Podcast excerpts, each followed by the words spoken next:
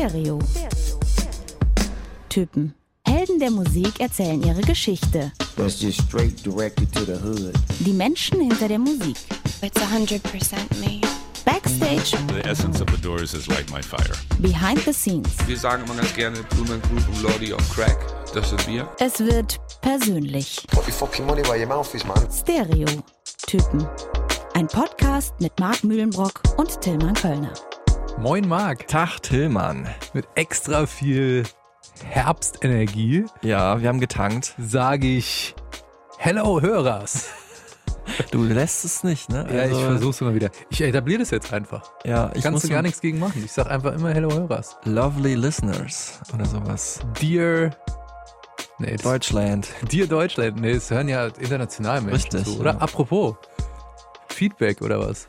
Ja, erstmal Abrufzahlen, ne, wo du gerade bei international bist. Also ich habe ja beim letzten Mal habe ich die Unwahrheit dann gesagt. Äh, ich habe ja getippt, dass die Sonic Youth Folge nicht so oft gehört wird wie Marilyn Manson, aber es ist tatsächlich noch äh, stärker in den höheren Abrufzahlen äh, als die Marilyn Manson Folge, die auch schon sehr gut war. Also Sonic Youth scheint doch eine krasse Fangemeinde zu haben in Deutschland.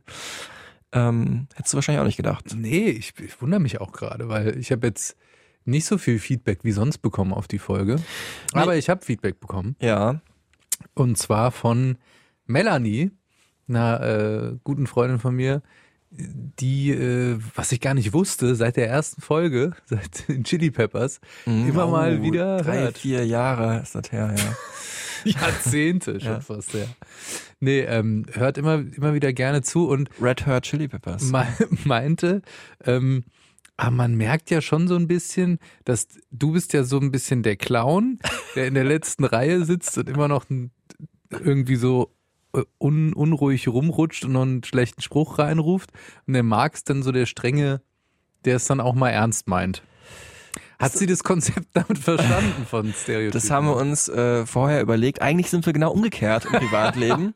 aber ähm, Eigentlich hatten wir es auch konzeptionell genau andersrum gedacht, Ja. aber es hat sich so entwickelt. geskriptet, genau. Ich habe Feedback bekommen von äh, Philipp, äh, meinem, ja, ich sage jetzt einfach mal, besten und ältesten Freund. Das gilt aber auch für zwei, drei andere Freunde. Nicht von dem Christian. Nee, aber wir haben ja letztes Mal schon gesagt, wenn es nicht Christian ist, ist es Philipp. Es Oft- ist ich habe auch so. wirklich auch drei, vier Philipps in meinem Bekanntenkreis. Äh, er hat sich nicht geäußert zu der letzten oder der vorherigen Folge, sondern zu den T-Shirts. Und er ist der Erste, der von uns äh, ein T-Shirt bekommt. Ah. Philipp, äh, freu dich. Es geht in die Post, sobald die Produktion in äh, einem Fairtrade Werk anläuft äh, und das Corona risikolos bei uns ankommt, geht es nach Dortmund an, Ey, zu dir. Und da komme ich jetzt nochmal ins Spiel.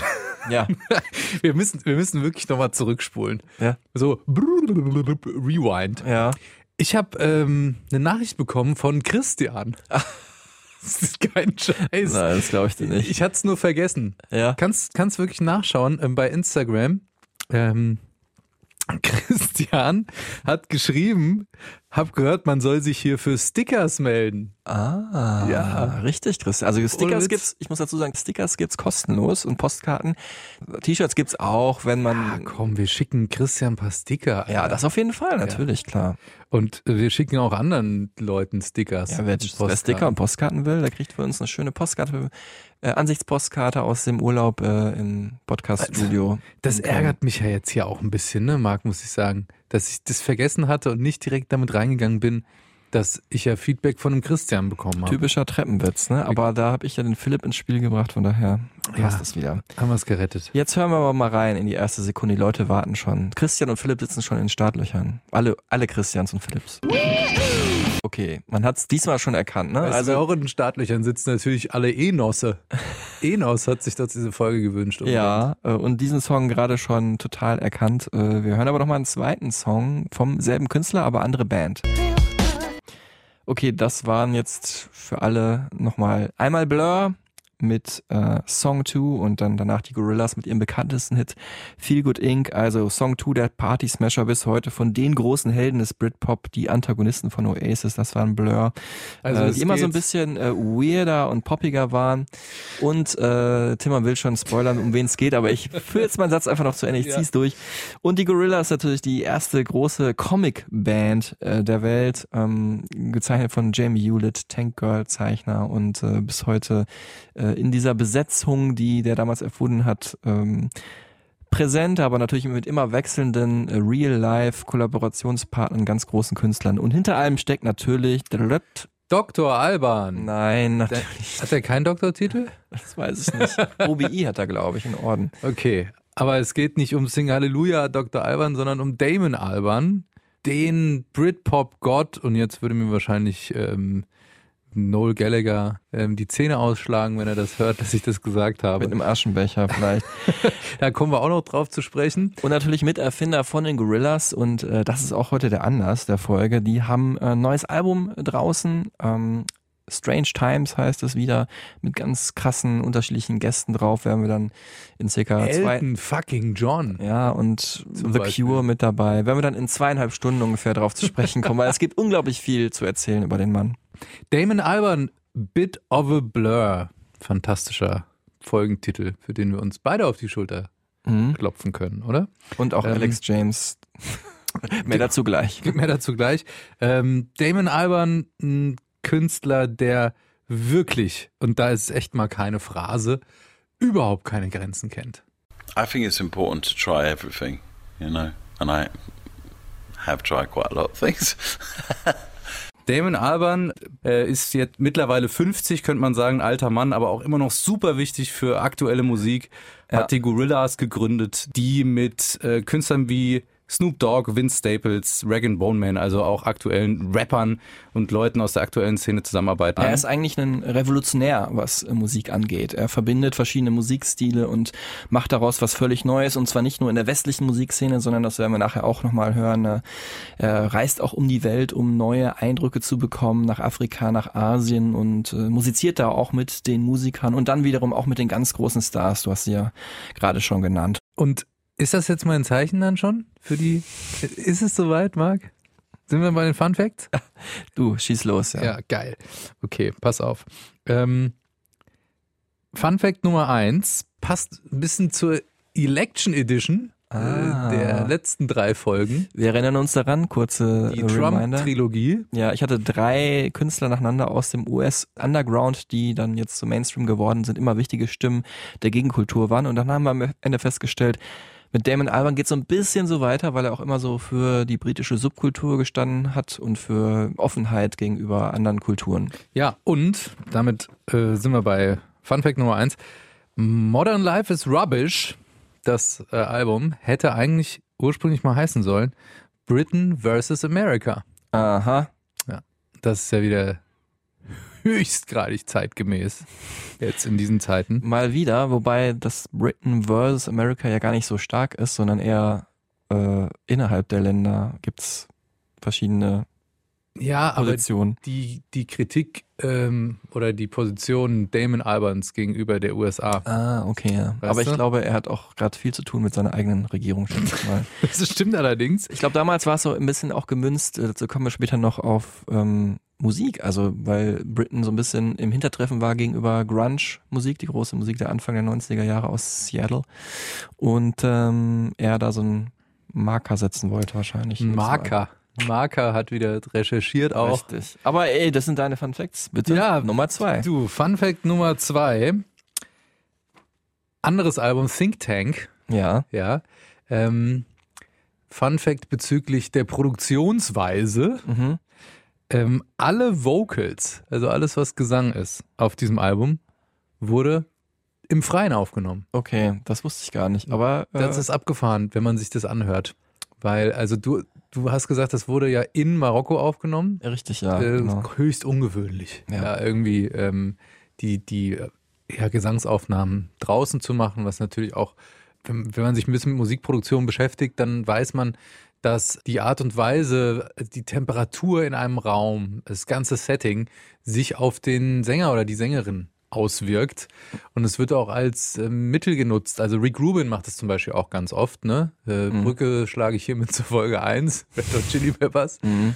Ähm, der hat zum Beispiel, um diese California-Chöre, haben wir auch damals erzählt, ne, den so zu entlocken, hat er ein Hotelzimmer in L.A. gebucht mit so Blick über die Bucht, Mhm. wo man dann, wo die Jungs dann halt irgendwie sich gefühlt haben wie die Beach Boys. Mhm. Ähm, und hier vielleicht dann auch von Damon Albarn genutzt, um halt einen bestimmten Effekt zu erzielen und die Vocals halt mehr mit so einem freiheitlichen Feeling irgendwie aufzunehmen. Und glaube ich auch, um halt die Aufnahmen von den ähm, arabischen Künstlern zu imitieren, so ein bisschen, die ja auch natürlich viel im Freien singen und viel im Freien aufnehmen. So dieser Wüstenblues von den Tuareg zum Beispiel. Ne? Wie wir uns wieder ja, ergänzen. unglaublich, ja. Wahnsinn. Äh, Fun Fact Nummer drei. Ja. Ich höre, wie du auch immer deinen Zettel so raschelst, sodass der halt dann hervorkramt hier. Ja. Fun Fact Nummer drei in Zeile Nummer 9 hier. Ähm, hat mit Funfact Nummer 3, Endziffer 4, äh, Startnummer 5. Fußnote 39 slash 7. Ähm, Damon Alban hat eine sehr besondere Beziehung zu seiner Tochter, die ist ein sehr wichtiger Mensch für ihn, auch wenn es um seine Musik geht, Missy Alban. Mhm. Ähm, und zwar ist Missy verantwortlich für alles eigentlich, was auf dem Album Humans von den Gorillas so passiert ist. Alleine, also wahrscheinlich alleine, ne? Ja, aber genau. sie jetzt Sie hat abgesegnet. alles eingespielt. Nein, Quatsch. ähm, aber sie hat die Entscheidungen getroffen, äh, welche Songs darauf kommen und in welcher Reihenfolge und Ach, so. cool. Und es war ihm ganz wichtig, dass sie das macht. Und er konsultiert sie immer für ganz wichtige Entscheidungen, vor allem für musikalische Entscheidungen. Da ist sie das Zünglein an der Waage sozusagen. Finde ich cool. Richtig beeindruckt bist du wieder nicht. Doch, doch. Nein, wirklich, finde ich cool. Aber wir haben ja vielleicht auch noch so ein paar Sachen, die später so aufploppen, die Mhm. dann an bestimmten Stellen Sinn ergeben und auch noch coole Funfacts sind. Ja. Kann ich, Ich dich hoffe, damit ich- so ein bisschen anteasern. Ich baue auf dich. Nicht nur mich hast du angeteasert. Und damit sind wir jetzt auch schon mittendrin im Family Life und gehen steppen in die, in die Bio, in die Entstehungsgeschichte von Damon Alban und seinen ganzen musikalischen Projekten rein. Ähm, aber du musst erstmal noch ganz wichtig erzählen, Was ist das für ein Typ? Weil Marc, du hast den getroffen mehrfach eigentlich, oder? Tatsächlich nur einmal bisher. Das hat ja aber gereicht, um Eindruck zu bekommen. Das hat gereicht. Äh, Der Eindruck äh, bleibt bis heute auf jeden Fall. Äh, Wenn man ihn trifft, und das war in so einer Hotel-Suite in einem recht fancy Hotel in äh, Berlin, dem Soho Club, und äh, der Name sagt schon, es ist eigentlich gar kein richtiges Hotel, da muss man tatsächlich Mitglied sein in diesem Club, um dort ein Zimmer zu buchen. Und dort werden öfter mal so Künstlerinterviews abgehalten. Und dann kam ich also rein und Damon Alban ist so ein Typ, ich weiß nicht, ob du die auch im Bekanntenkreis hast, das ist so jemand, wenn du den ansprichst, dann hast du das Gefühl, du hast ihn gerade geweckt. Wie meinst du es? Ja, Also so ein der- bisschen nuschelig, so ein bisschen Haare ein bisschen verwuschelt Mhm. und also gar nicht böse gemeint. Ich fand es eigentlich sehr sympathisch. Also, also er war natürlich schon länger wach, muss ich dazu Ja. sagen, aber es gibt ja so Menschen. Aber danach habe ich schon gemerkt, er ist schon ein äh, sehr interessanter Typ. Also erstmal, wie er aussah, so ein bisschen wie man sich vorgestellt hat, aber dann doch irgendwie so ein bisschen mit so einem Edge. Also er ist schon so ein klassischer britischer Lad. Das Wort kennt Mhm. so ein man. Dude halt, so ein Ja. Typ. Dude, glaube ich, passt auf Amis, glaube ich, und Lad ist so die britische Version davon. Also so ein Gentleman, bisschen so ein, ja, so ein Dandy, aber doch irgendwie auch so, so ein Rocker und Rebell. Also gibt ja auch sogar dieses Wort des Ladism. Also das ist eine Kultur, die in Großbritannien total verehrt wird und alle, viele Musiker fallen halt darunter. So ein ne? Chabo auch, würde man vielleicht sagen. Ja, vielleicht äh, so ein- da, wo du herkommst, in Frankfurt. ich äh, benutze den Begriff nicht. Also halt so ein Typ. Ja. Äh, und typisch britisch auch, so Britpoppig. Schroff auch? Nee, ich meine jetzt erstmal nur vom Äußeren. Okay. Also Army, British Army farbene Jacke, also olivgrün, ganz bekannt, natürlich in einer Jeans und dann aber pinke Chucks hat er Aha. an. Äh, die waren auch sehr verwaschen und sehr dreckig und ähm, dann hat er so einen Goldzahn tatsächlich. Könnte sich eigentlich ständig neue Schuhe kaufen, weil er Multimillionär ist, muss man dazu sagen, ne? ja, auf Aber er jeden trägt Fall. noch die abgewetzten Chucks halt. Ja, ich glaube nicht, dass er sich über sein, also zumindest nicht über dieses Outfit definiert, über, über irgendwie ein goldenes oder prunkvolles Outfit. Au- Außer natürlich der Goldzahn, den ich äh, gerade schon erwähnt habe. Das ist ein Style-Ding, oder wie? Das ist schon ein Style-Ding. Ich habe auch wirklich nicht, weiß nicht, ob er den tatsächlich immer hat oder ob er den manchmal verbirgt oder ob das sowas, so eine, so ein Veneer ist, glaube ich, sagt man, was man nur draufsteckt. Ich Wie so Rapper, so Grills sich ja, reinmachen. Halt. ja, genau. Aber ich anscheinend, also ich habe den schon relativ oft damit gesehen. Also Markenzeichen. Genau, und auch ein Markenzeichen. Man denkt erst, ja, okay, er ist ein bisschen müde, er ist nicht so gut drauf, aber er hat dann doch eine relativ ansteckende Lache. Da musst du irgendwie direkt mitlachen, ne? Finde ich auch ein bisschen Krümelmonster-mäßig. War der denn nett? Der war sehr nett. Weil der gilt ja auch als arrogant. Das ist er auch. Also er ist ein, ja, also ich meine, wir sind alle eine Million verschiedene Persönlichkeiten, ne? Und äh, er gilt auf jeden Fall als Angeber auch, ähm, wie auch schon sein Bandkollege Alex James geschrieben hat äh, in seinem Buch äh, Bit of a Blur. Äh, wer jetzt aufmerksam zugehört hat, der weiß, wir haben den Titel des heutigen Podcasts von diesem Buch geklaut. Ich fand den aber so gut, ich dachte, den nehmen wir jetzt. Und daran schreibt er auch, also he was a bit of a show-off, als er ihn das erste Mal gesehen hat. Okay. ne? Das sagen auch seine ganzen Angeber halt. Angeber, ja, ja. Und ähm, war auch schon auf der Bühne relativ früh äh, mit, ich glaube, West Side Story im Musical schon als Teenager und hat also unglaubliches Selbstbewusstsein ausgestrahlt. Ähm, erst später haben dann auch seine Bandkollegen ge gemerkt, dass auch hinter ihm also wirklich eine sehr weiche Schale und ein sehr sensibler Mann steckt. Ne? Er ist natürlich, was das Gute an so einem Angeber ist, er ist auch tatsächlich ein Macher. Also er hat äh, diese Band Blur tatsächlich von, äh, also er hat es geschafft, dass die auch Plattenverträge gekriegt haben, hat den Studio gemietet am Anfang. Also ohne ihn wäre das wahrscheinlich ein bisschen im Sande verlaufen, trotz des ganzen Talents, den er und seine Mitmusiker haben. Man, man muss sagen, das sind die, also Blur, für alle, die jetzt nicht so im, im Britpop drin sind, das sind die größten mit Oasis. Da gibt's auch eine Rivalität, auf die wir später noch eingehen werden. Ähm, wenn man, wenn du den jetzt kurz mit, den, mit dem Gallagher, mit dem Liam, mit diesem Rockstar-Typen von Oasis vergleichst, ist das, ist das ein, ein ähnlicher Typ? Nee, ganz anders. ich, äh, irgendwie, irgendwie, äh, ja, also auf, also ganz schwer zu vergleichen. Also Liam Gallagher ist, na, ich sag jetzt nichts zur Intelligenz von ihm, das weiß ich nicht. Aber auf jeden Fall nach außen wirkt er auf jeden Fall wie ein Proll. Also, und das ist Dame Alban auf keinen Fall. Mhm. Ist ein Muss Intellektueller. intellektueller Typ. Ähm, also Liam Gallagher und auch Noel Gallagher ja beide aus dem harten englischen Norden, Mhm. äh, Manchester, ne? so, so sag ich mal die die Arbeitergegend schlechthin. Damon Alban, äh, geboren in London, Sohn eines ähm, Künstlers, Künstlerehepaars. Also und, nicht äh, Arbeiter wie die Nee, Gallaghers. Genau. Und Ja. ähm, dann auch, was schon sehr relativ bezeichnet ist, auch für das, was wir worüber wir später noch sprechen werden. Er ist halt ein sehr weltoffener Mensch. Erstmal Weltmetropole London, hat aber nur die ersten zehn Jahre oder neun Jahre seines Lebens gelebt und ist dann schon, glaube ich, für einen Sommer oder so, hat er in der Türkei gelebt und da schon war er sehr offen auch gegenüber der Kultur da und hat da einiges auch an Musik schon kennengelernt. Ich meine, als Neunjähriger. Und äh, kam dann aber zurück nach England, um dann in einem kleinen Kaff zu leben. Nicht so weit weg von London, aber schon irgendwie eine andere Welt. Und zwar in Essex, was heute so als das Prolo-Gebiet überhaupt gilt. Im Sinne von reiche Menschen leben da, oder wie? Nee, nee, äh, gar nicht. Also tatsächlich sehr viele arme Ach, Menschen. Prolo im Sinne von proletarisch. Ja, ja, genau. Okay. Da war er total geschockt, äh, dass da wirklich nur weiße Menschen gelebt haben. Ne? Für jemand, der sehr weltoffen schon die ersten Jahre seines Lebens aufgewachsen ist, war das merkwürdig, dann in einem komplett weißen kleinen Ort namens Colchester aufzuwachsen. Und äh, man kann sagen, damals, selbst damals schon äh, hat er darüber philosophiert, hat sich dieses philosophische, diese philosophische Weltansicht der Offenheit irgendwie gegenüber anderen Kulturen eigentlich bis heute bewahrt. Und das gilt auch für seine Musik. Well, yeah, I think absolutely. I think music is music is this really weird thing that doesn't exist, but uh, and as such doesn't really exist exactly in our concept of now and time. You know, sometimes you're listening to stuff that belongs to the future, and sometimes you're listening. If you listen to Bach, you're listening to the distant past, but it's still here. So it's kind of like it's like a huge bit of elastic, you know, which you can pull either way right into the frame of now. It's taken me 30 years to work that out, but you know, 30 Jahre hat's gedauert, bis er das rausgefunden hat. Also sowas hätte wahrscheinlich äh, Liam Gallagher nie. So philosophisch wäre er nie geworden, oder? Wie, also wenn- er sowas sagt, wie sitzt er dann da? Wuschelt er sich da in den Haaren rum oder lehnt er sich da im Sessel zurück? Also das ist jetzt schon, hört sich jetzt nach Klischee an, aber das finde ich auch nicht schlimm. Der guckt dann wirklich so ein bisschen in die Ferne und dann guckt er dich wieder an und hat dann schon so ein leichtes Lächeln auf den Lippen. So, ich versuche das mal gerade zu imitieren. Ist dir gut gelungen, ja? Ja.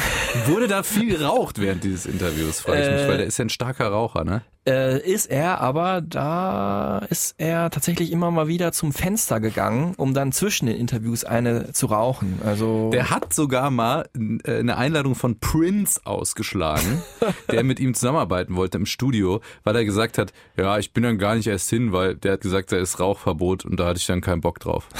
Ja, so wie du es jetzt sagst, klingt es jetzt arrogant von beiden Seiten. Das würde ich aber jetzt gar nicht so äh, unterschreiben. Also ich würde Prince einschätzen als einen Mann, der einfach unter bestimmten Bedingungen halt perfekt arbeiten kann und wenn da irgendwas nicht, nicht passt, dann kann er das nicht. So und bei Damon Alban ist es halt so wahrscheinlich ähnlich und der fand da einfach unsympathisch, dass als Gastgeber, der einem Gast irgendwelche und Damon Alban wäre in dem Fall der Gast gewesen, irgendwelche Vorschriften schon aufgedrückt Mhm. bekommt und äh, der ist halt ein Freigeist. Der sagt halt alles kann, nichts muss ne? Ja. und äh, nicht so wie bei uns äh, alles muss, nichts kann.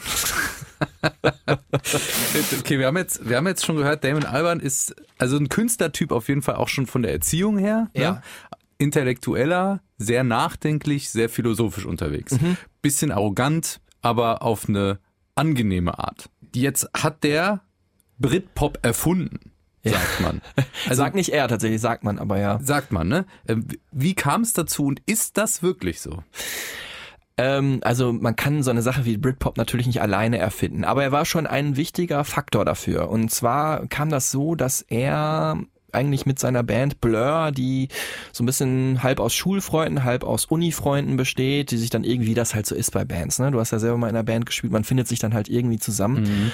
Und hat dann erstmal den Trend, äh, den Trend, den Trend befolgt, der so damals Ende der 80er, Anfang der 90er vorherrschend war. Das war so, so, so Brit-Rave-Musik, ne? Also so eine Mischung aus Dance-Beats und Rock und äh, Girls und Boys oder so meinst du da jetzt Nee, wahrscheinlich, das ne? war noch viel weiter vorher. Ach so. Also Alben, die ich auch, äh, wir haben übrigens hier ein paar CDs und Plattencover liegen. wel- welcher Platte? welches Die habe ich erste so? tatsächlich gar nicht. Die war so unerfolgreich, ähm, weil sie sich einfach zu sehr angepasst haben. Mit dieser Musik sind sie dann aber trotzdem in Amerika auf Tour gegangen und waren dort so angewidert von den Zuständen und mussten in kleinen Clubs spielen und viel zu viele Gigs und haben sich gegenseitig verprügelt und so. Also wirklich eine Horrortour muss das gewesen sein.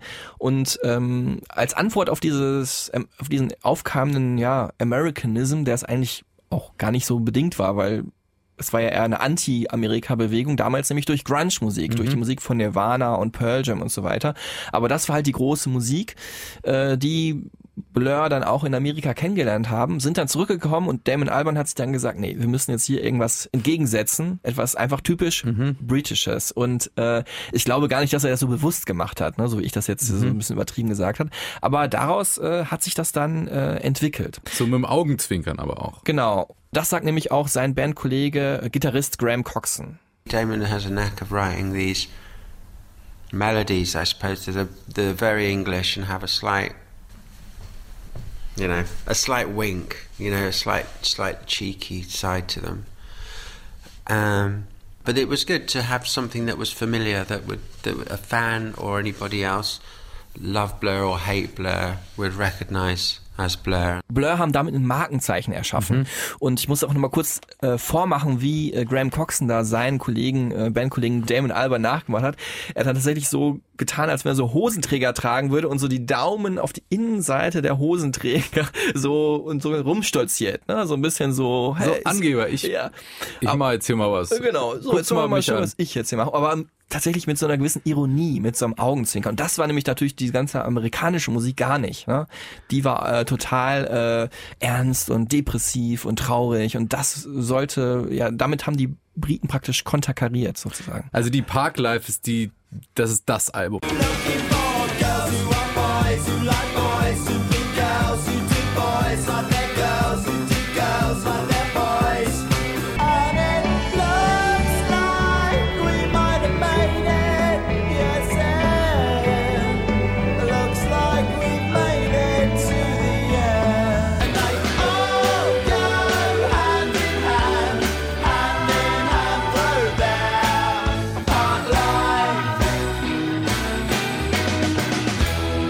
Damon Alban, wir werden später noch drauf kommen, dass der einen ganz eigenen Musiksound immer geprägt hat. Ja? Also in irgendeiner Zeitschrift stand mal, es ist immer ein Mix aus allem, aber es ist nie was geradliniges, wo man sagen kann, das ist jetzt Rock oder das ist jetzt Pop, ne? Ja. Ganz viele Einflüsse da äh, reinkommen. Ähm, ist aber schon dann eher auch immer so der Einzelgänger-Typ auch gewesen, oder? Der immer sein eigenes Rennen irgendwie gefahren hat bisher.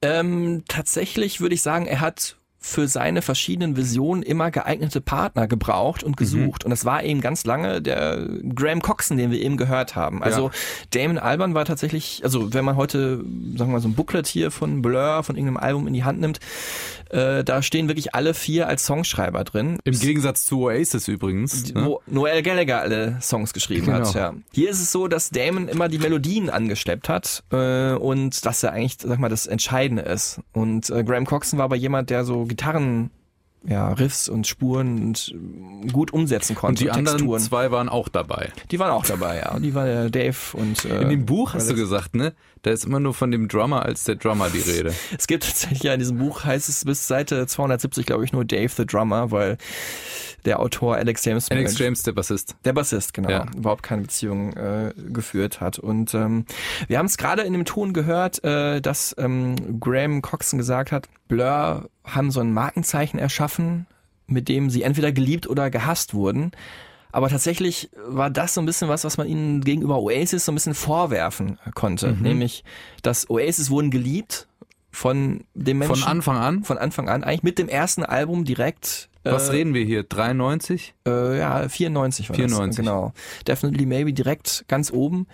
Und Blur wurden halt geschätzt für ihre Ironie, für ihre witzigen Texte. Aber so richtig geliebt wurden sie, also zumindest nicht so sehr wie Oasis. Also man muss dazu sagen, es war von Anfang an ja eine Rivalität zwischen Oasis und Blur. Da ging es darum, wer ist der legitime Nachfolger der Beatles eigentlich. Ne? Darum ging es ja beim, beim Britpop so. Und es waren diese beiden Bands, die von Anfang an von den Medien so gegeneinander aufgestachelt wurden, wie das damals so bei East Coast, West Coast im Hip-Hop war zwischen Tupac und Biggie. Ne?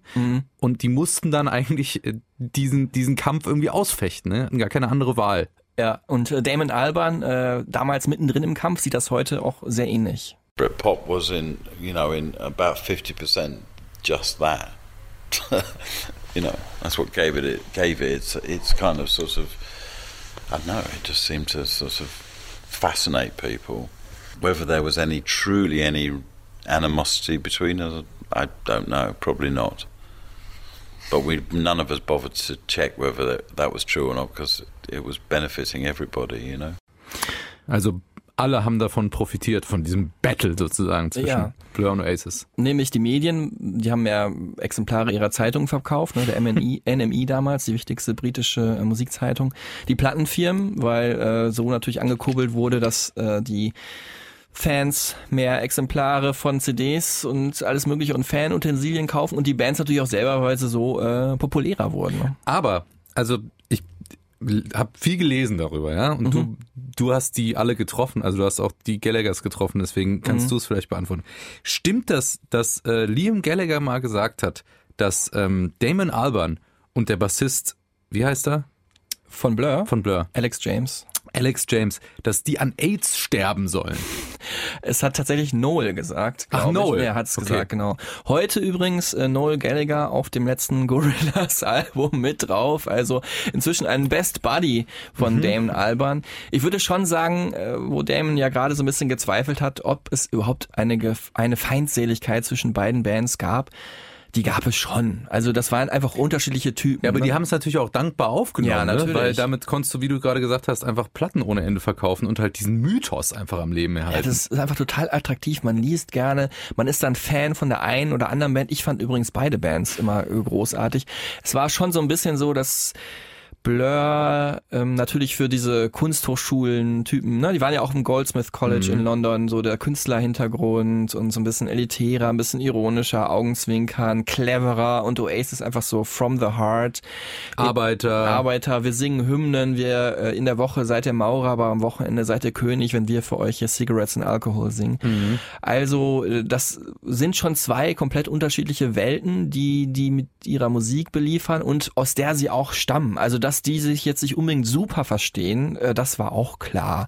Aber natürlich äh, war vieles auch konstruiert. Zum Beispiel auch diese Battle of Britpop, Mhm. äh, 14. August 1995, ähm, haben das die Plattenfirmen, böse Zungen sagen auch Damon Albarn selber oder Noel Gallagher sogar selber, so fingiert, dass beide Bands, also Oasis und Blur, am gleichen Tag ihre neue Single rausbringen. Ja, absurd, ey. ja, total unnötig, um dann halt zu gucken, wer verkauft mehr. Und wer hat mehr verkauft? Es war tatsächlich so, dass äh, Blur mehr verkauft hat, 270.000. War das dann Park Life, dieses Album, was hier auch liegt? Nee, das war The Great Escape. Also Great Escape. nach dem Britpop definierenden Album, das zweite Werk praktisch, was eigentlich recht ähnlich war von der Musik her. Und da war es der Song Country House, der dann äh, mit diesem Blasorchester und so. Und äh, der hat sich 270.000 Mal verkauft. Und ähm, die, die Single Roll With It von Oasis nur so knapp 210.000 Mal.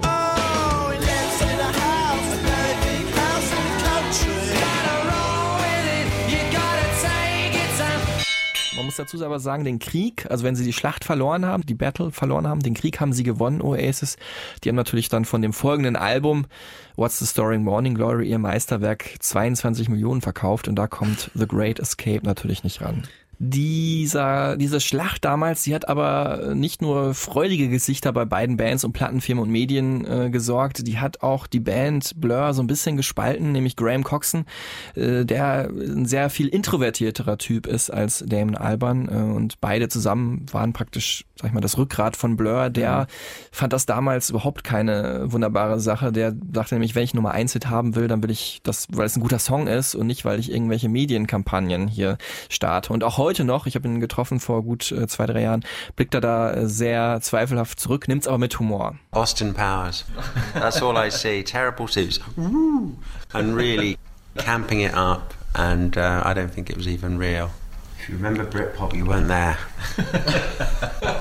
Also wie bei Austin Powers, alles ein bisschen übertrieben, sagt er, ne? Wenn du dich an Britpop erinnern kannst, warst du nicht dabei. Finde ich super, die Aussage. Du hast gerade gesagt, hier The Great Escape, darum ging es vor allen Dingen und um Park Life, um diese beiden Alben. Äh, wo ist denn jetzt Song 2 drauf?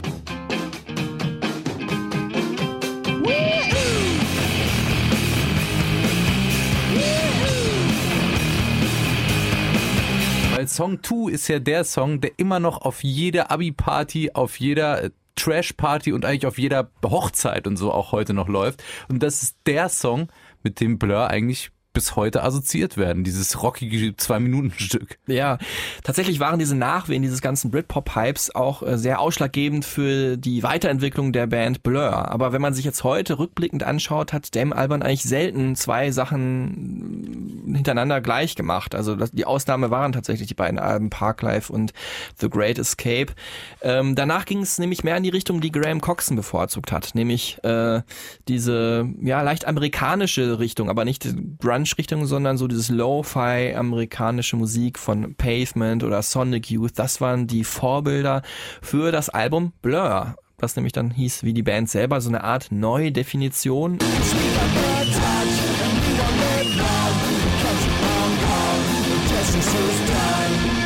Da war Song 2 drauf. Richtig. Darauf wollten wir ja eigentlich hinaus. Ne? obviously had that ridiculous song, song two, on it, which uh, I've never really been able to uh, repeat. I mean, it should be really easy because it's really short and it's really simple, but it's not. It would be nice to to have a song like that again because they're such fun, especially to play live. I mean, they're like just, just nuts.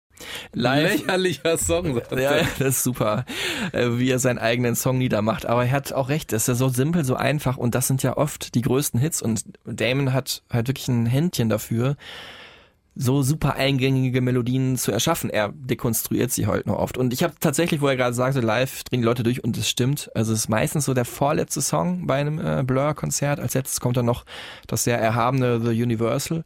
Und vorher drehen die Leute wirklich nochmal durch. Ja, und ist ja auch so ein Song, der im Fußballstadion gespielt wird, wenn ein Tor fällt. FIFA Soccer an deiner Konsole Ja. über äh, gleich, wo wird's gespielt? Bei Bayer Leverkusen oder so, keine Ahnung. äh, dann kommt dieser Song und äh, live dann mit einem, glaube ich, drei, viermal verlängerten Drum-Intro, sodass alle Leute schon wissen, gleich geht's richtig ab und dann und dann kommt Wuhu! Großartig. Einer der Rockhits eigentlich überhaupt der letzten 30 Jahre wahrscheinlich. Ja, und insgesamt. äh, ich glaube, dass der letzten 30 Jahre kannst du auch weglassen. Also das ist also wirklich einer der Rockets überhaupt. Wenn man eine CD machen würde mit Top 20, dann wäre das wahrscheinlich dabei, einfach weil es so viele Leute begeistert. Ich kann ihn nicht mehr hören, muss ich sagen, aber trotzdem, und Damon wahrscheinlich selber, weiß ich gar nicht, ob er noch hören kann, aber es ist natürlich, ist die Cash Cow so ein Song auch. Der spült dir immer wieder Geld in die Kassen über GEMA und so. und vor allem auch ähm, ein Freifahrtschein für alles andere, was du danach machen willst, ne? Danach nämlich Gorillas, was völlig anderes. Ja. Was ja, ähm, glaube ich, auch so, so eine Protestaktion eigentlich im ersten Step war. Die Gorillas, diese animierte, ja, diese Comic-Band, die erste Comic-Band der Welt eigentlich zu gründen. Also Damon Albarn hat ein Gespür dafür, wann Sachen ausgereizt sind und wann sie einfach vorbei sind. Britpop war auf jeden Fall vorbei, als er die äh, Gorillas gegründet hat, aber noch viel wichtiger für ihn war und auch für sein persönliches Leben, äh, seine Beziehung war vorbei mit Justine Frischman. Das war auch eine Musikerin oder ist auch eine Musikerin der Band Elastica, auch groß in der Britpop-Phase.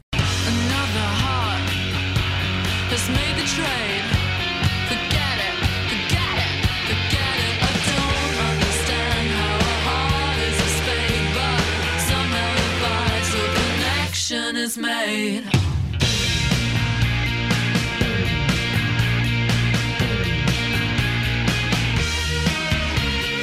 Die beiden galten so als Britpop-Traumpaar. Und glaube ich, waren sieben Jahre äh, zusammen. Er hat ihr dann am Ende noch einen Song gewidmet, No Distance Left to Run. Und das hat wirklich krasse Einkerbungen in seine Wie die Seele. Doku auch heißt, ne, über Blur. So heißt auch die Doku, wo es dann auch um das Ende von Blur dann ein paar Mhm. Jahre später noch ging. Oder das Zwischenzeitliche. Heute gibt's die Band ja wieder. Die haben zehn Jahre ungefähr Pause gemacht. Ja, aber aus diesem Beziehungsende ist dann nämlich auch was Gutes gewachsen, wie es so häufig ist, nämlich dann die Gorillas. Nämlich es kam so, dass er dann über kurz oder lang in eine Männer-WG gezogen ist mit Jamie Hewlett. Nicht so bekannt, Comiczeichner. Tank Girl. Tank Girl fällt einem als Mhm. erstes ein, wer damals schon mal so einen Comic in der Hand hatte, so Ende der 90er. Äh, sehr ausgefallener, ja, so Pop-Art-mäßiger Zeichenstil, Mhm. sehr cool. Und mit dem zusammen hat er dann so eine Männer-WG gegründet. Und ähm, irgendwie haben die dann so ein bisschen rumgesponnen, was man denn zusammen machen könnte. Und die Legende sagt, auch Holger Tschukai war da nicht unwichtig. Der ist ähm, bei der Band Can gewesen, deutsche Krautrock-Band. Ich nörde hier gerade wieder ab, du guckst mich schon wieder so zweifelhaft. die- Ja, aber das ist tatsächlich eine Band, die heute immer wieder genannt wird, weil auch so so Casper und so Künstler sich immer auf Can berufen als Einfluss. Ne? Ja, von Radiohead bis Casper, also eine ganz wichtige deutsche Band. Und äh, der hat ihn, der hat eigentlich Damon Albarn den Tipp gegeben, er müsste irgendeine Hologrammband oder eine Comicband gründen Mhm. äh, oder erschaffen. Aber war das nicht auch so, dass die irgendwie, äh, es gibt ja auch, auch noch so eine Legende, dass die irgendwie MTV geschaut haben, Damon Albarn und Jamie Hewlett, Ja. und dann gesagt haben, boah, das ist alles so gleich und das ist alles irgendwie so Plastik. Und es müsste eigentlich eine Band geben, die es eigentlich gar nicht gibt. So eine äh, fiktive Band, die alles machen kann, alle Stile Mhm. und wo immer verschiedene Künstler mitmachen können. Und dann haben sie halt die Gorillas gegründet. Ist ja, das so und, gewesen? und die, ähm, der man eine Biografie erfinden kann und Mhm. vor allem die nie altert und immer sich verändern kann, ohne dass man irgendwelche die Bassistin ist auch zehn, glaube ich, ne? genau. Also diese dieses Erfinden war natürlich super äh, super verführerisch. Yeah, I like that. I like that. And I think, well, I mean, it does give it does give you some, it does give you a longevity that you know, the mor- mortal flesh cannot cannot guarantee. preisgekrönt, ne? Die Gorillas haben Grammy, glaube ich, Mhm. haben die und wie viele Brit Awards? Keine Ahnung, vier oder so. Weiß ich gar nicht. Also Irgendwie sowas so. kann ich mir auch schlecht merken. Auf jeden Fall sagen. auch, weil es ja die erste und einzige fiktive Band auch damals war und sowas von genial, Ja. weil der von Anfang an irgendwie äh, Künstler wie De La Soul dabei waren, die auch dann für den größten Hit Ja. mitverantwortlich Jetzt müssen wir so waren. ein bisschen, glaube ich, äh, auseinanderästeln, äh, dass es ja einmal halt diese Ebene der Comicband gibt, Mhm. also vier Musiker, die gezeichnet sind. Unter anderem auch ein alter Ego, also ein Charakter, der aussieht wie Damon Albarn, nämlich äh, 2D heißt Mhm. er. Und dann gibt's halt Musiker, die mit Damon Albarn zusammen die Musik machen. Ja? Wie zum Beispiel beim ersten Hit, und das erste Lied war halt gleich ein Hit, mit der Mundharmonika, Clint Eastwood, in Gedenken an den großen Westernstar.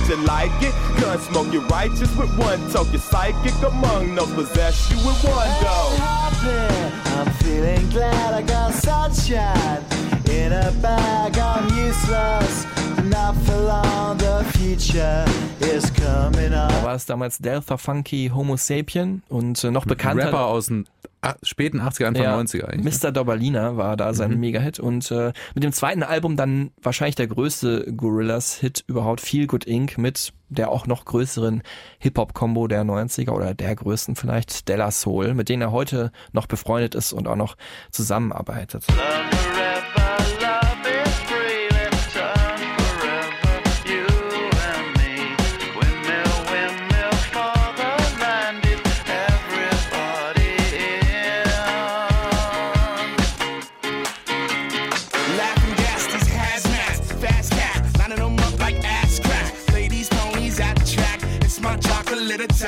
Aber es ging ja auch eben darum, äh, dass das flexibel ist, ein flexibles Konstrukt, wo immer neue Musiker mit äh, rein können und Mhm. andere raus, ne? Und man quasi auch von den Styles her immer total äh, was Neues auch erschaffen kann, oder? Von Album zu Album.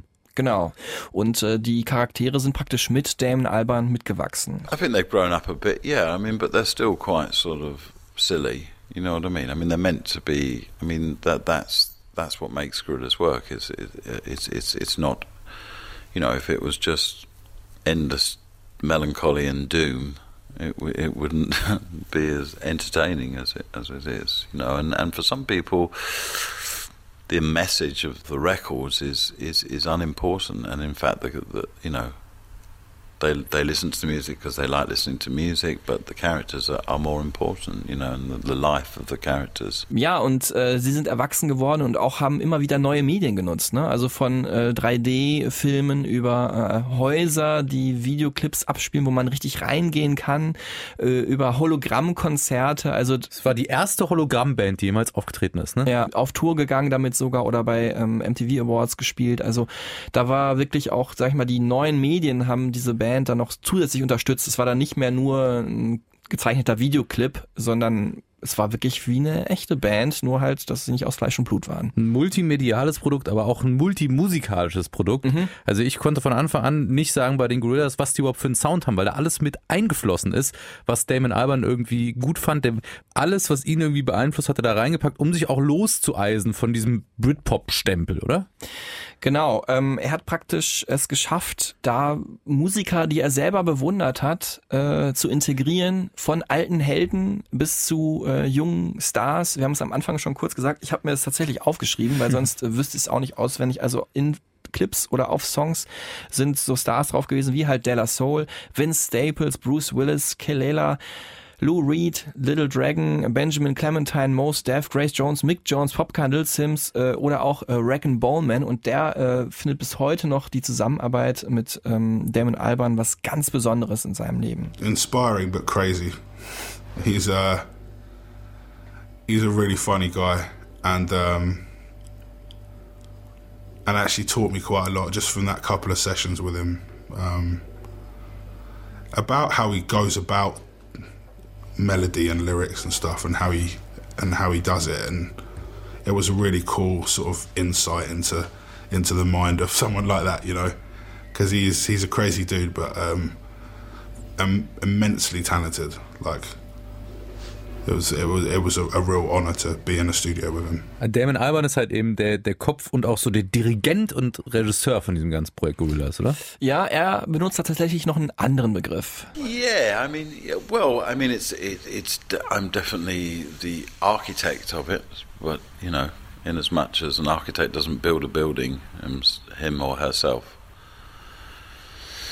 You know, I, I encourage everyone who works on the record to do their own thing, really, within the context of whatever we're aiming towards, and it's a very it's a very broad target. Wenn er sagt Architekt, dann sind wir ihm sehr dankbar für dieses Haus, was er da gebaut hat mit den Gorillas. Ja. Das ist wirklich ganz großartig, dass er die erfunden hat, weil das eben eine ganz neue Facette auch äh, überhaupt in die Musikwelt gebracht hat. Es ist auch tatsächlich, sind seine Alben inzwischen mit den Gorillas mehr wie so Sampler, kann man Mhm. sagen. Ne? Moderne Sampler-Mixtapes, wo wirklich vieles, was Rang und Namen hat und immer noch cool ist oder gerade cool ist, halt stattfindet. This Gorillaz record is purely electronic. It's R&B, soul, hip hop, funk, house. You know, there's no orthodoxy to what I do. I I go I go where the wind blows. To be honest with you.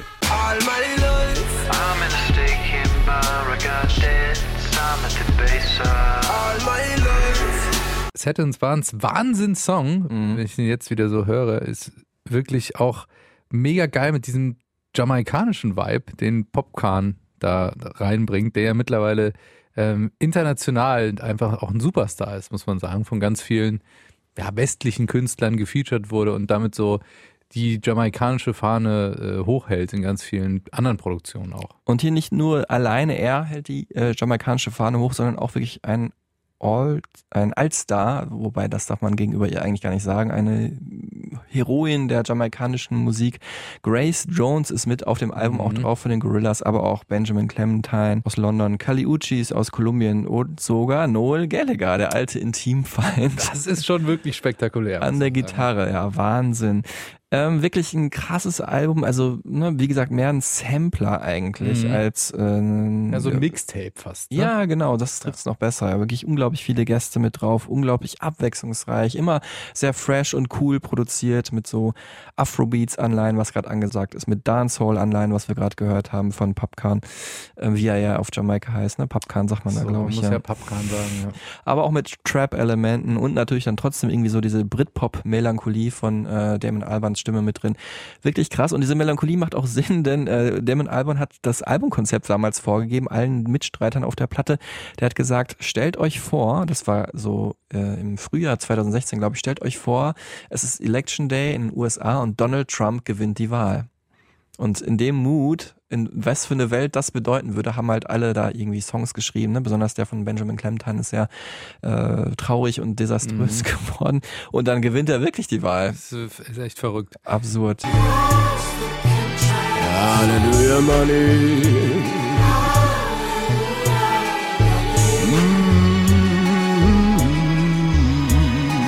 Hallelujah, money. So, neulich wieder dran denken, wo ich war, war in Südafrika im Familienurlaub, als diese Wahl war, als ich dieses Ergebnis bekommen habe. Und ich konnte es auch einfach nicht glauben. Nee, ich auch nicht. Unfassbar. Wahnsinn, Also, aber auch zeigt wieder was für ein Visionär. Auch einfach Damon Alban ist nicht nur musikalisch. ja. Und äh, passenderweise äh, bringt er jetzt ja wieder ein neues Album raus, was auch wieder kurz vor der vor der Wahl Mhm. äh, erscheint.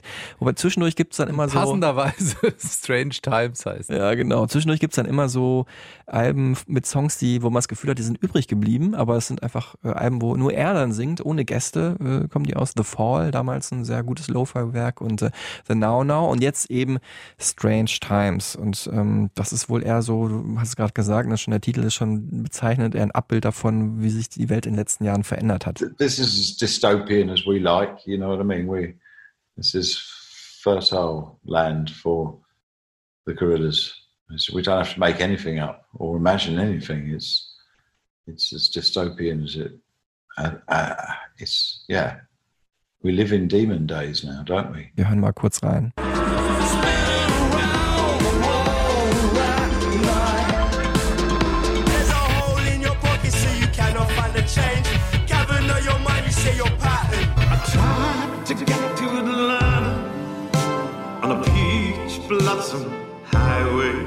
Auch wieder unfassbare Kollaborationen drauf. Ich habe jetzt noch nicht die ganze Platte gehört, muss ich sagen. Ähm, aber ich meine, Robert Smith von The Cure ist mit dabei, der diesen Titeltrack singt, den ich auch sehr gelungen finde. Der ja wiederum auch ein großes Idol ist, einfach von Damon Alban, ne? Also Mhm. der ja mit, mit ihm aufgewachsen ist, ne? Und jetzt ist er auf seinem Album wieder mit dabei. Also es ist wirklich Wahnsinn. I was hooked. Melancholy British pop. I think um, The Cure did some some really fine examples of that. So it was a great, great, great honour for me to work with him.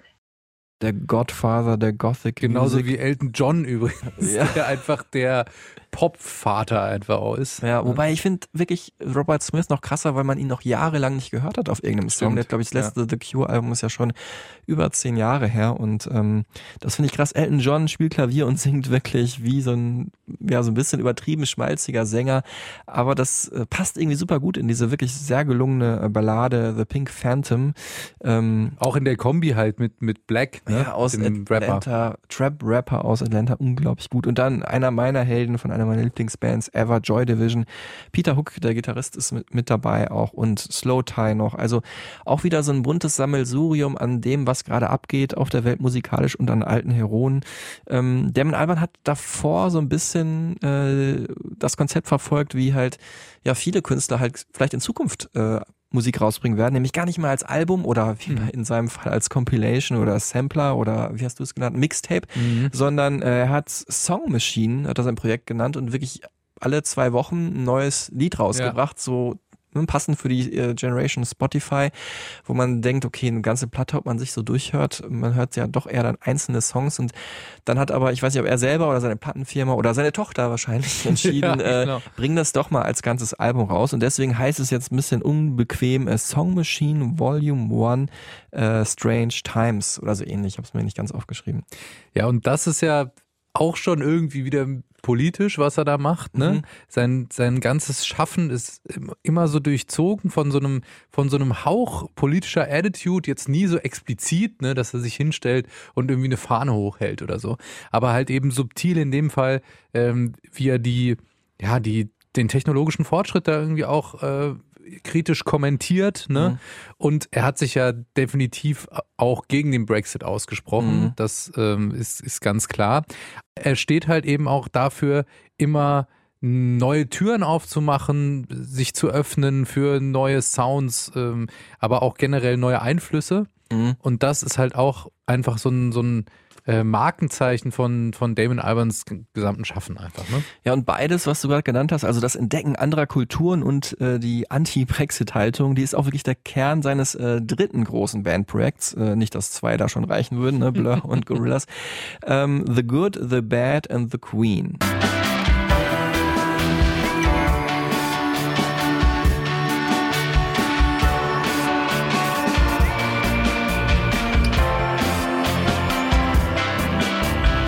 Herculean, finde ich, äh, ist immer noch der beste Song von The Good, The Bad and The Queen. Auch der allererste, der von ihnen veröffentlicht wurde. Auch dabei, äh, die haben wir heute noch gar nicht erwähnt, die Stereotypen Supertunes, Ach da ist er ja. mit dabei. Stimmt. Ähm, ist ja diese Liste, die unsere Praktikanten, äh, Praktikantinnen in den Ey, die machen mit viel Herzblut, Serverkellern. stell ich die zusammen, mein Lieber. Da natürlich mein... Die Christians machen das Und mittlerweile. die Philips, ja, die Britpop-Klassiker sind natürlich dabei, Parklife und ähm, ja, das epische The Universal, dann die rockigeren Sachen, Song 2, dann die ganzen Gorillas-Sachen von Clint Eastwood, Feel Good Inc. oder welchen ich immer ganz gut fand, Tomorrow Comes Today, auch ein sehr trauriger Song. Damon Albarn Solo-Sachen und natürlich auch eben The Good, The Bad and The Queen. Sehr getragene Klaviermusik, typisch britisch irgendwie, gebrochen aber von diesem einzigartigen Drumspiel von Mhm. Tony Allen, Legende des Afrobeat. Tony Allen würde ich auch draufpacken, zum Beispiel mit Go Back. Ah, das ist einer meiner. Lieblingssongs überhaupt. Hammermäßig, wirklich unfassbar. And I run away.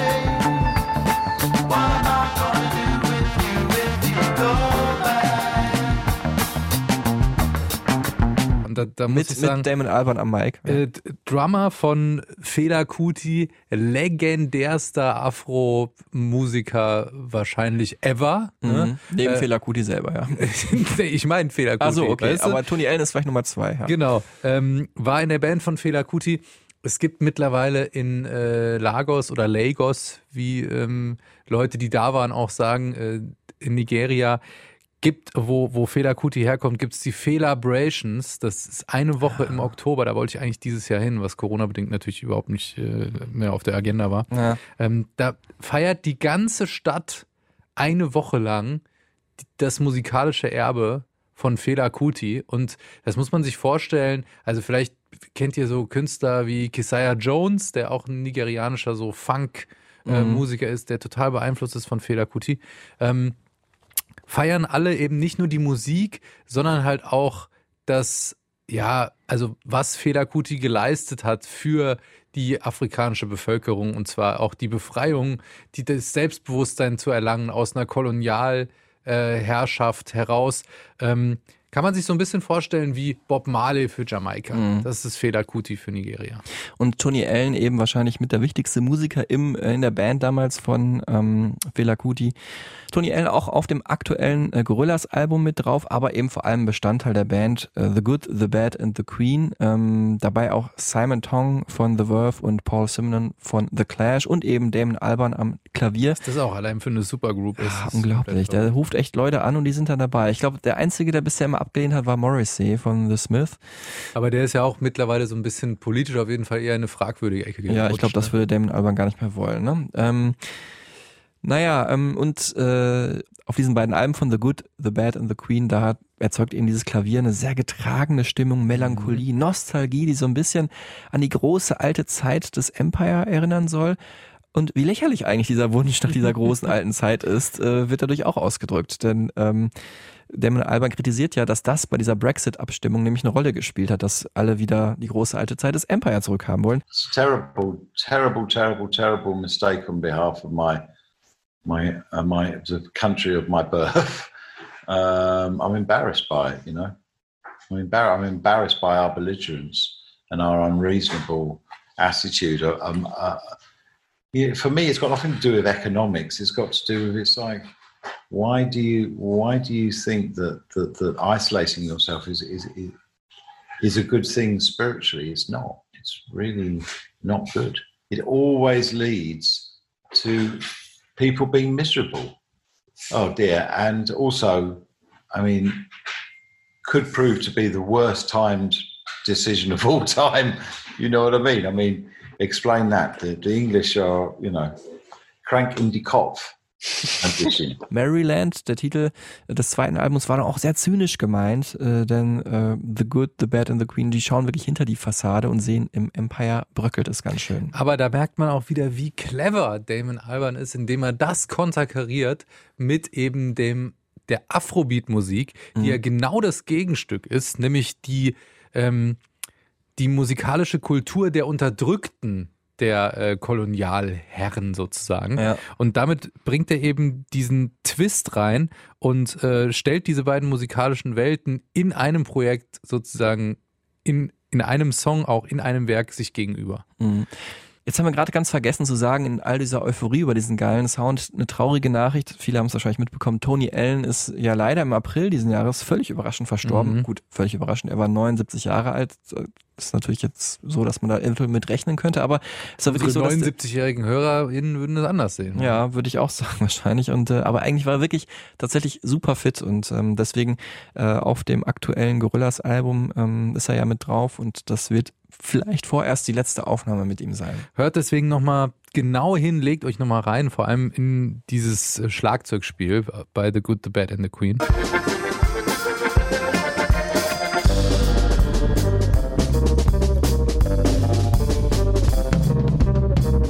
Das ist wirklich einzigartig. Also ich bin jetzt kein Drummer, aber ich würde fast sagen, das kann niemand so sensibel und so ähm, ja so federleicht und trotzdem so bestimmt wie Tony Allen, der Meister des Afrobeat einfach. Ne? Und Stichwort Afrika, da hat er auch äh, viele andere Sachen noch gemacht. Also es war so ein bisschen damals so der Backlash dieser Britishness war eben nicht nur, also Backlash halt, also das war ihm zu viel geworden Mhm. und hat dann sich nicht nur die Gorillas ausgedacht, sondern ist auch sehr viel gereist, hat eine neue Partnerin äh, gefunden, mit der er durch Afrika, durch Asien äh, gereist ist und äh, das letzte Blur-Album vor der Trennung Think Tank war auch schon sehr marokkanisch geprägt, auch da aufgenommen. Und das hat er halt nicht nur in Blur integriert oder in die Gorillas, sondern er hat auch einzelne Alben da vor Ort aufgenommen. Rocket Juice and the Moon war ein anderes Projekt, Africa Express und ähm, für Damon Albarn war es halt wichtig, äh, nicht nur irgendwie ja, jetzt hier mal so eine Sita auf seiner Platte zu haben, also so eine indische Gitarre, sondern wirklich dahin zu gehen und mit den Leuten zu arbeiten. Well, I go there and hang out. I think that's the big thing. I mean, that was the big thing about Africa Express was kind of sort of demystifying this whole sort of exotic music, world music idea, and just seeing it as kind of you know this is what the world need now is Syrians making music with Bavarians and Scots making music with Somalians. Uh, Portuguese people making music with North Koreans. You know, that's what we need. We need Americans making music with North Koreans, even better. Da ist er dann auch sowas wie ein Bindeglied der Kulturen, oder? Ein Völkerverständiger, Ja. kann man sagen. Deswegen auch den OBE bekommen, Order of the British Empire, nicht nur für seine Erfolge halt auch, sondern für seine Also ein Orden. Ja, wie? genau, ein Orden, ja. Ähm, sondern auch äh, für seine ja, völkerverbindenden musikalischen äh, Projekte. Er war tatsächlich sogar äh, in Nordkorea, äh, was eigentlich ja für eigentlich west westliche Menschen, nicht nur Musiker, total abgeschottet ist und hat auch da gespielt. I've sung in North Korea, um, which was a kind of weird experience. Uh, but um, I have, can at least say I've performed a song in North Korea at the piano in front of school kids. The annoying thing was they have these brilliant songs that they sing. They've just got this huge repertoire, and some of the stuff's really. I mean, the message is slightly suspect, but the actual music is really emotional and melancholic and everything. And I and I asked if I could if I could uh, take one of the school songbooks. No, no, no, no. I wasn't allowed to take that out of North Korea. Also ich bin auch ganz froh, dass er nicht dieses ähm, Schulbuch, dieses Musikbuch mitgenommen hat, weil dann wäre er wahrscheinlich eingesperrt äh, geworden und wir hätten viele andere geile Musik, die der im Alban macht, nicht mehr gehört. Er hat ja auch da noch eine äh, chinesische Oper, in der es um einen Affen geht, äh, kom komponiert und ein Soloalbum, sehr Lo-Fi-Platte, ähm, Everyday Robots hieß die.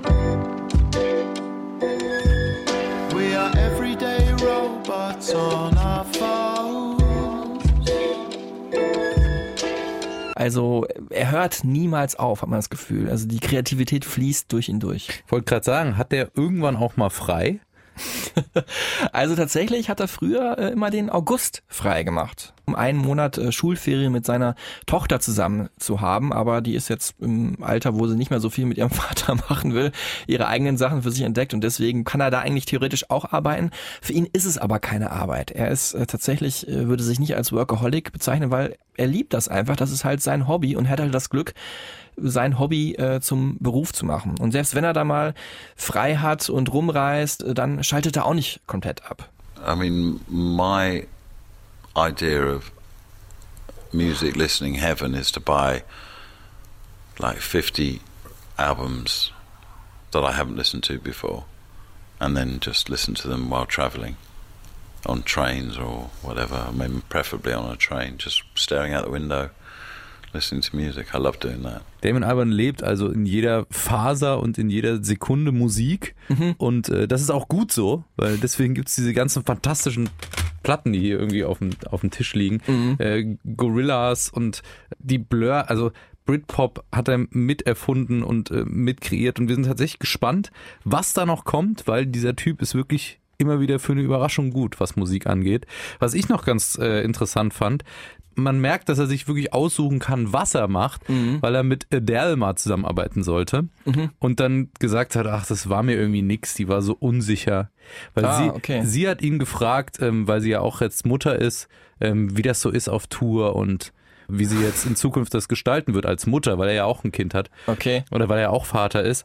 Und äh, dann hat er halt gesagt, ah, was ist mit der los? So unsicher, mit der habe ich keinen Bock zusammenzuarbeiten. Also diese gesunde Arroganz, die macht ja auch irgendwie dann so ein bisschen Spaß bei diesem Typen. Ich glaube, es kommt auch so ein bisschen aus dem Bauch raus. Ne? Der überlegt sich halt gerade, welche Richtung möchte ich gehen. Also, naja, das war jetzt widersprüchlich, ne? Aber aus dem Bauch raus hat er ein Gefühl, was möchte ich gerne machen und in die Richtung geht er dann. Und da ist er dann tatsächlich jetzt gar nicht so, ja, vielseitig, wie man jetzt dann denkt. Dann ist er schon äh, recht fokussiert. When I'm making a record, I'm 100% in that space and, you know, won't deviate from the cause that I'm, I've taken up until I feel I've articulated it and then, then I, you know, put it gently down and try and make something else.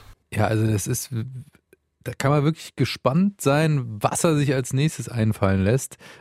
Blur gibt's ja wieder, die Gorillas haben eine neue Platte gemacht. Ne? Ja, äh, wir haben über diese letzte Blur-Platte gar nicht gesprochen, ne? Das mache ich jetzt schon. Mach das mal Oder nur kurz. ganz äh, zu kurz zumindest. The Magic Whip war für mich auf jeden Fall ein cooles Comeback, cooles Comeback-Album. Ähm, das haben sie ja wirklich auch ganz absurderweise in fünf Tagen, wo irgendwie zwei Konzerte in Hongkong ausgefallen sind, haben sie das da eingespielt, all ihre Songs mitgebracht, die sie hatten. Hat auch diesen asiatischen Touch schon im Artwork, ne? Genau, ja, so Neon-Artwork mit chinesischen Schriftzeichen drauf. Und ähm, ja, auch die Songs haben so einen leicht asiatischen Touch. Wir hören mal hier kurz rein in My Terracotta Heart. I'm running out of heart today. I'm running out of open roads in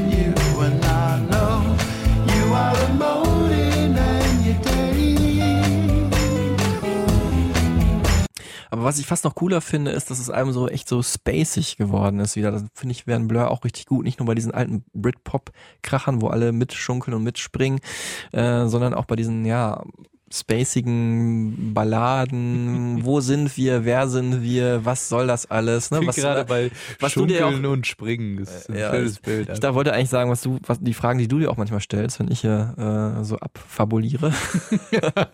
Hat mich erinnert ein bisschen in Auszügen, obwohl es nicht ganz so extrem war, wie ihr wirklich ihr Ausreißerwerk damals, 13, wirklich eine ganz besondere Platte ja gewesen Mhm. von Blur mit äh, experimentellen Outer Space Sounds, mit äh, progressiven Songs, die über die sieben Minuten gehen. Psychedelisch war es.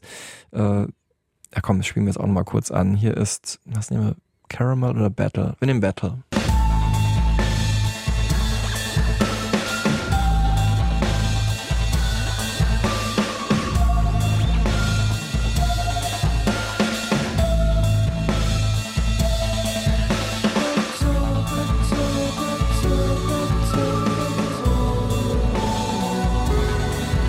Jetzt haben wir schon so viel gehört, auch an Musik von äh, Damon Albarn, von Blur, Gorillaz, The Good, The Bad and The Queen, seine, sein Soloalbum, von seinen Projekten. Also ich muss echt sagen, ich bin total gespannt, denn er ist wirklich so ein Tausendsasser, was er als nächstes macht. Er ist so ein nie ruhender Kreativpool. Es gibt kaum ein anderer Musiker, bei dem ich so viele Sachen so spannend finde wie bei äh, Damon Albarn. Die sind auch nie zu glatt, so muss ich sagen. Da ist immer so ein bisschen Edge und Mhm. Lo-Fi-Ism dabei. Indie ist mit drin, Global Beats und tanzbare Sachen. Einfach wirklich ein cooler, weltoffener Typ. Und man muss auch sagen, das ist so ein, so ein Typ, immer wenn was Neues von äh, mit der Mitbeteiligung von Damon Albarn rauskommt, vor allem Gorillas, bin ich immer richtig aufgeregt, Mhm. weil das alles sein könnte. Mhm. Und das ist, glaube ich, einer der Künstler hier bei Stereotypen, der mit jedem Künstler und jeder Künstlerin, über die wir bisher gesprochen haben, was zusammen machen könnte. Ja. Und es wird einen nicht wundern. Das oder? stimmt, ja. Und es wäre auch immer anders, als man es vielleicht vermuten würde. Ja. Gut, mit manchen wird es schwierig, George Michael oder so. Das stimmt, ja. Oder Whitney Houston. Aber ähm, ja, da selbst da, wenn, wenn man ihm jetzt äh, Gesangsspuren von denen hinschmeißen würde, dann würde ihm da was einfallen, das adäquat und super zeitgemäß in, in irgendeinen Kontext zu setzen. Ne? Genau, was er bisher schon erreicht hat, das könnt ihr nachhören in den Super Tunes. Äh, wir erwähnen es nochmal, die besten Songs von Dame Alban und seinen Bands. This is a Low, finde ich, äh, habe ich vorhin vergessen zu erwähnen, auch eines meiner absoluten Lieblingslieder, ein sehr trauriger Song. Ich habe hier eher einen Hang für die melancholischen Stücke, habt ihr vielleicht schon gemerkt. Überraschenderweise, Marc, das ist den HörerInnen noch gar nicht aufgefallen. Wo ich doch sonst ein aufgewecktes Kerlchen bin. Unseren Hörers, wie ich sie ja nur noch nenne. Äh, bevor der Rüpel aus der letzten Bankreihe hier weiter die Sendung äh, Wieder st- Papierflieger in deine Richtung wirft, Schauen wir doch mal, langweilt. Schauen wir doch mal nach vorne. Äh, wir blicken, äh, in der nächsten Folge geht's um eine wichtige Künstlerin, ähm, die in den letzten, wie viele Jahrzehnte sind's? Ich will sie auch nicht älter machen, als sie ist, aber drei Jahrzehnte auf jeden Fall, äh, die Musikwelt bereichert hat durch, klar, riesen Pop-Songs, aber auch ein bisschen Musik, die in Indie-Richtung geht. Ähm, Auch und- melancholische Musik gemacht hat mit Nick Cave. ja, das stimmt, das stimmt. Übrigens ist der Song gerade 25 Jahre alt geworden, ziemlich genau. Es geht um Kylie Minogue, ähm, die ewige Australierin, ähm, einfach eine sehr facettenreiche Künstlerin, auch nicht ganz so facettenreich wie Dame Alban, aber äh, sehr interessant ähm, und äh, wir werden sie, wir werden all ihre Facetten das nächste Mal beleuchten. Wir hoffen, dass wir euch äh, den Tausendsasser des Britpop und äh, die erste und wichtigste Comicband der Welt und natürlich The Good, The Bad and The Queen, das fantastische Afro-Projekt von Damon Albarn ein bisschen näher gebracht haben. Und ja, freuen uns, wenn ihr uns natürlich schreibt, ne? Egal, ob ihr T-Shirts wollt, Stickers, ob ihr Christian, Philipp äh, oder Melanie heißt. Meldet euch bei uns, äh, sagt euren Freunden, Tanten und ähm, Nannies Bescheid. Gouvernanten, dachte ich. Gouvernanten. Ich dachte, du wolltest noch mit so einem Freunden, Rhyme Tanten. Gouvernanten, ja, das ist schön, Marc. Ähm, Bescheid, dass sie uns liken, hören, äh, begleiten sollen und ähm, In diesem Sinne, bis zum nächsten Mal. Passt auf euch auf und tschüss zusammen. Lieber Enos, ich hoffe, die Folge hat dir gefallen. Mach's gut und alle anderen auch. Tschüss. Ciao.